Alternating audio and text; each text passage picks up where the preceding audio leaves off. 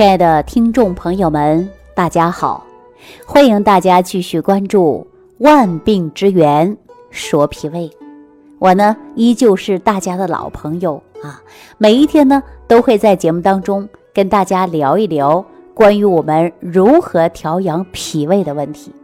说到调养脾胃啊，就离不开的吃喝啊，而且我们很多人干脆就不会吃，乱吃。胡吃，把自己的脾胃啊就吃坏了。我们算一下啊，按八十岁的寿命来计算，你说我们人的一生要摄取多少食物、多少水啊？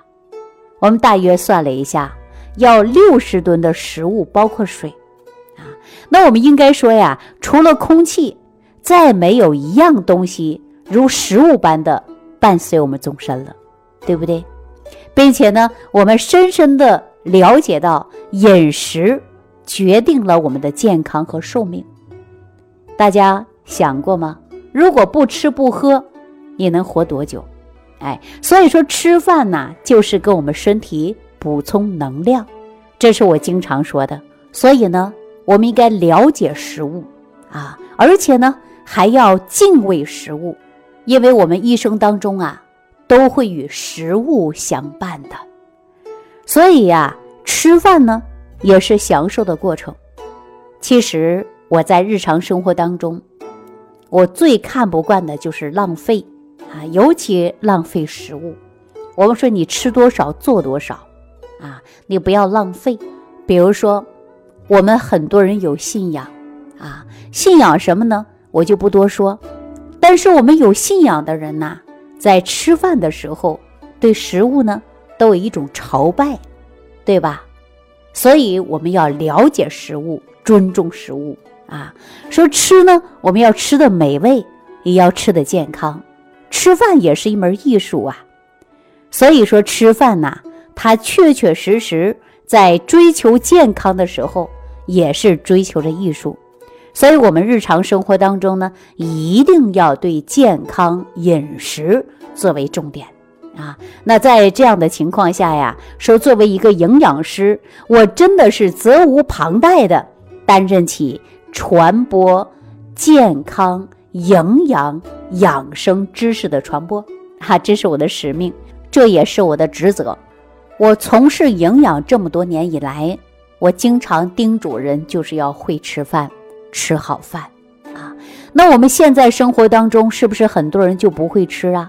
哎，很多人呢误以为说粗粮越吃越好啊。那我们很多人啊就天天吃粗粮，这样对吗？也不对，是吧？很多人说不能吃主食，吃主食会长胖，那这样对吗？告诉大家呀，也不对。确确实实呢，出现很多人在饮食方面呢走入的是误区，比如说。谷类很多人就不敢吃啊，爱美的女士、爱美的男士，尤其我们说现在春天，那么人呢都想把自己的身材呀展现一下，那么都进入了减肥状态吧？我想问问大家，多多少少都有减肥的经历吧？你减肥的过程中是不是不吃主食啊？让你多吃青菜呀？那这是对吗？告诉大家这是不对的，你可能真的会瘦了。但是你脾胃虚弱了，你可能真的瘦了，但是你身体当中可能会出现其他别的问题了。所以说减肥呀，是我们永恒的一个话题。有的人呢，在正常的体重范围内，但是为了苗条，为了骨感美，还是要减肥。说到减肥的方法呀，很多人就想不吃主食，那我告诉大家，这就是大错而特错了。长期缺少主食，那会出现很多风险的。比如说，主食对人是很有意义的，因为主食搭建了我们营养为基础。我们经常在中医养生学当中会提到五谷为养，那你连五谷都不吃，你怎么养身体呀？是不是啊？那你就彻底的在你饮食结构上发生了很多的变化。你的身体是长久下来吃不消的，所以说主食当中啊含有丰富的碳水化合物，可以给我们人体提供百分之五十以上的能量，而且这些能量呢，又是我们生活当中不可缺少的。比如说，最重要的食物来源也是 B 族维生素、矿物质，还有膳食纤维，主要来源呢都是在于谷物当中。那合理的膳食呢，是最大的程度保证我们人体健康为基础的。但是呢，饮食过程中啊，发现很多人不吃主食，不吃谷物，这就是大错而特错了。所以说，一日三餐当中啊，要摄取充足的谷类啊。如果长期不吃主食，会影响你身体的健康的，这种呢也是不科学的。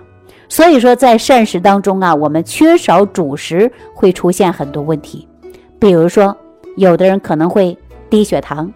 有的人呢，可能会诱发于肠道疾病，长期缺乏主食呢，会导致你糖的水平明显下降，你可能会出现头晕呐、心悸呀、精神不集中。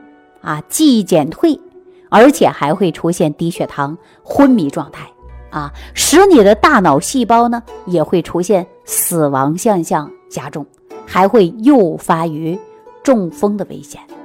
如果长期呀说不吃主食啊，长期以鸡鸭鱼肉食物来代替吃饭啊，吃的都是高营养高蛋白的食物，这种的饮食习惯呢，它就会增强你的高尿酸啊，诱发你的痛风，或者是骨质疏松之症啊，高血脂之症，这种风险性啊就会比较高。所以说，长期吃一些高脂肪的。低碳水化合物的食物，那么就可能会造成身体出现各种各样的病，其中诱发的是糖尿病。你看，我们很多人说不吃主食吧，那就吃一些蛋白高的啊，吃鸡鸭鱼肉啊，吃着很饱，因为说蛋白质高，它不会产生脂肪，那么它可能会诱发你代谢功能紊乱，而且脂肪的代谢功能不好，还会出现血脂高，诱发于糖尿病。啊，所以说不吃主食减肥的人，就是损害自己的健康。不吃主食还包括了一些人呐，低碳水化合物的减法。比如说，有的人吃的比较少，追求着苗条节食，哈节食；有的人为了苗条啊，那吃大米饭，那都是按粒数的。我记着某一个访谈节目当中啊，说到自己减肥啊，说吃大米饭就没有吃饱过啊，吃几口都是最多的，平时都是按粒数的。那你说这样行吗？我告诉大家不科学啊，这种方法的确是不科学，时间久了会造成啊你身体出现各种各样的问题，那是得不偿失的一种表现啊。当然有一些人说，哎呦，那吃粗粮吧，粗粮好啊。众所周知，粗粮的好处是很多，但是吃粗粮过多呢，它也容易出现一些慢性疾病。所以说呢，我建议大家粗粮和细粮啊搭配着吃比较好啊，搭配着吃，不是完全吃粗粮就好，也不是完全吃细粮就好。所以说我们做到呢，那就是营养搭配比较好。说到这里呢，我就要告诉大家，你凡是有减肥经历的人啊，虽然瘦下来了。但是你身体啊，确实出现了很多毛病啊。说到这儿，我就想起来我曾经接诊的一位朋友，叫李树花啊，来自呢河北唐山的朋友。但是他的便秘呀，已经有十多年了，口干，并且呢还有异味儿。早上起来呀，口特别苦，一天呢都是口臭的。那最近呢这一段时间，发现呢总是烧心，往上打嗝。而且三年前就做过胃镜，说是自己啊浅表性的胃炎，看过不少的大夫，吃过不少的药，但是都解决不了问题。那最近呢又添个毛病，什么毛病啊？就是睡眠也不好，难以入睡。说刚一睡着，有一个小的动静啊，马上就醒了。醒了以后呢，再就睡不着了。平时白天呢，还会有心慌气短的现象。啊，一着急呢就会出虚汗，身体呀特别怕冷，每一天呢都不敢多吃啊。为什么不敢多吃啊？因为吃多呀还怕自己呢长肉，吃多呢又不消化，吃多以后呢自己啊还会胀啊，特别胀。甜的也不敢吃，热的也不敢吃，凉的也不敢吃，日常生活当中啊就会特别的苦恼。啊。他给我打电话的时候，我就问他：“你这症状出现多久了？”他说：“以前是没有的，自从减肥之后，这个毛病啊就接连不断了。”我说：“你为什么要减肥呢？你是什么样的方法减肥的？”他说：“呀，那会儿上班啊，上班的时候同事说自己不用吃主食就可以减肥，他确实瘦了。看到办公室的女人越来越美了。”他也想把自己的身体呀调整到最佳美丽的状态，于是呢，他就学着跟别人不吃饭了啊，很少吃主食，每一天都是吃着蔬菜，每一天都是吃着一些呀高脂肪的食物。这不，几年过去了，他的身体依然调整不好。我就问他，我是这种不科学的减肥方式，如果让你重新再选择一次，你还会吗？他说我坚决不会了。因为身体健康是最好的，我不能为了骨感的美忽略了自己的身体健康。到如今呐，真的是后悔莫及呀。那么李女士，我相信你可能也在收听这档节目啊。您呢，因曾经减肥过度而诱发的脾胃功能虚弱，把你身体出现了各种各样的问题。那您今天后悔了？那我想借助你的案例，提醒我们所有的听众朋友，千万不要因为骨感的美忽略了自己的健康。那这位朋友说，这么多年的病了，怎么调呢？我给他最好的方法就是健脾胃，而且增强人体的免疫能力和抵抗能力，那就是从饮食开始调呗。我给他配了一款早餐，这款早餐呢有人参、薏米、芡实。茯苓、山药啊等等，给他呢加有十种的食材，配有了一款早餐，让他坚持使用半年。这不，三个月过后了，他的身体明显好转，浑身呢有劲儿了，胃没有再次疼痛了，眼睛干涩的现象也得到好转了。因为我们从食疗方法来养护他的脾胃，那今天呢，我就要提醒所有的听众朋友，如果说您也正在减肥阶段，千万不要因节食减肥，也不要出现不科学的减肥，这样呢，对你的身体呢就会造成很多的伤害。那我再次提醒所有的听众朋友啊，现在正好是春季，而且春暖花开之时，马上啊进入夏天了，再想展现自己的身材，也不要。忽略了您的健康。